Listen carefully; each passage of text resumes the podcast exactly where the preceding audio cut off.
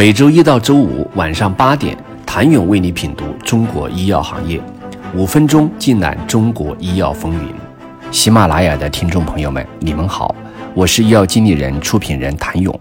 谁能想到中国区业务拖了阿斯利康增长的后腿？一边是产品周遭竞争环境的恶化，另一边则是人才的大量流失。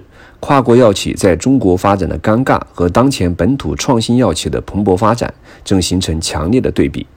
这不是个案，第一波受伤的是赛洛菲、拜耳们，他们的重磅心血管药经历集采后，从国内百床大院用药榜单的 TOP 五到 TOP 十，再到消失于前十，非专利期产品在全球也都进入到最后的收购阶段，降价无可厚非。后来的一波是新药，这些跨国药企在全球的中坚力量，在中国面临的环境更为复杂。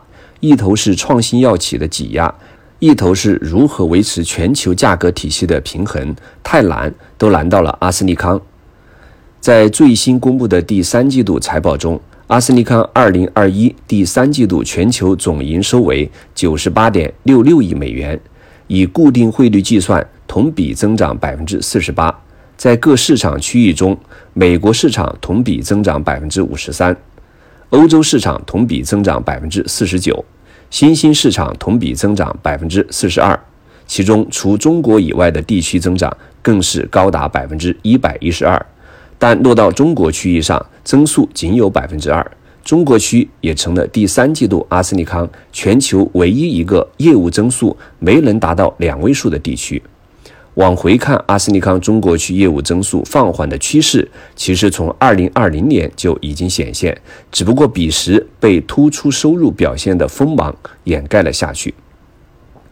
二零二零年，阿斯利康是众多跨国药企在中国收入最高的一家，中国区全年营收五十三点七五亿美元，占到其全球收入的五分之一，营收创新高之下，却是大幅下滑的增速。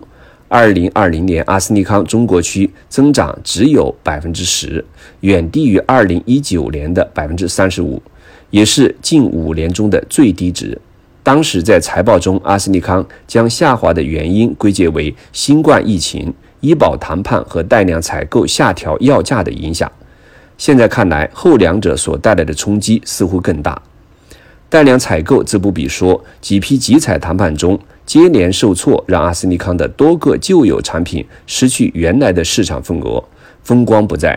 就算是为阿斯利康的增长做出了巨大贡献的重磅产品，同样面临着医保谈判降价和国产创新药争夺市场份额的局面。阿斯利康的第一大产品泰瑞莎虽然新增了二线治疗的适应症，但患者群体的增减没有抵挡住新医保目录落地带来的降价影响。泰瑞莎在中国市场第三季度的销售同比下滑了十个百分点，除了自身价格，还有来自国产药企竞品的冲击。豪森药业的阿美替尼已与泰瑞莎同时纳入医保。今年三月，爱丽丝的福美替尼也获批上市，并参加了一周前刚刚结束的新一轮医保谈判。据医药经理人现场报道，为了最大确保福美替尼顺利通过谈判。爱丽丝董事长和 CEO 亲自上阵，谈判后笑容满面。未来除了泰瑞莎将面临多款产品竞争的局面外，杜利尤单抗、奥拉伯利这些阿斯利康中国市场的主要增长驱动力也都面临着类似的困境。当然，阿斯利康也意识到了这一点。财报电话会上。阿斯利康首席执行官苏伯科特别提到了中国市场的增速放缓。他表示，中国市场不会再像过去那样保持百分之二十到三十的高位增长了。尽管深耕中国多年，拥有敏锐商业嗅觉，如今阿斯利康也碰到了计划赶不上变化的问题。步入了阵痛期的阿斯利康究竟该如何走出来？其他跨国药企又该如何做？请你明天接着收听。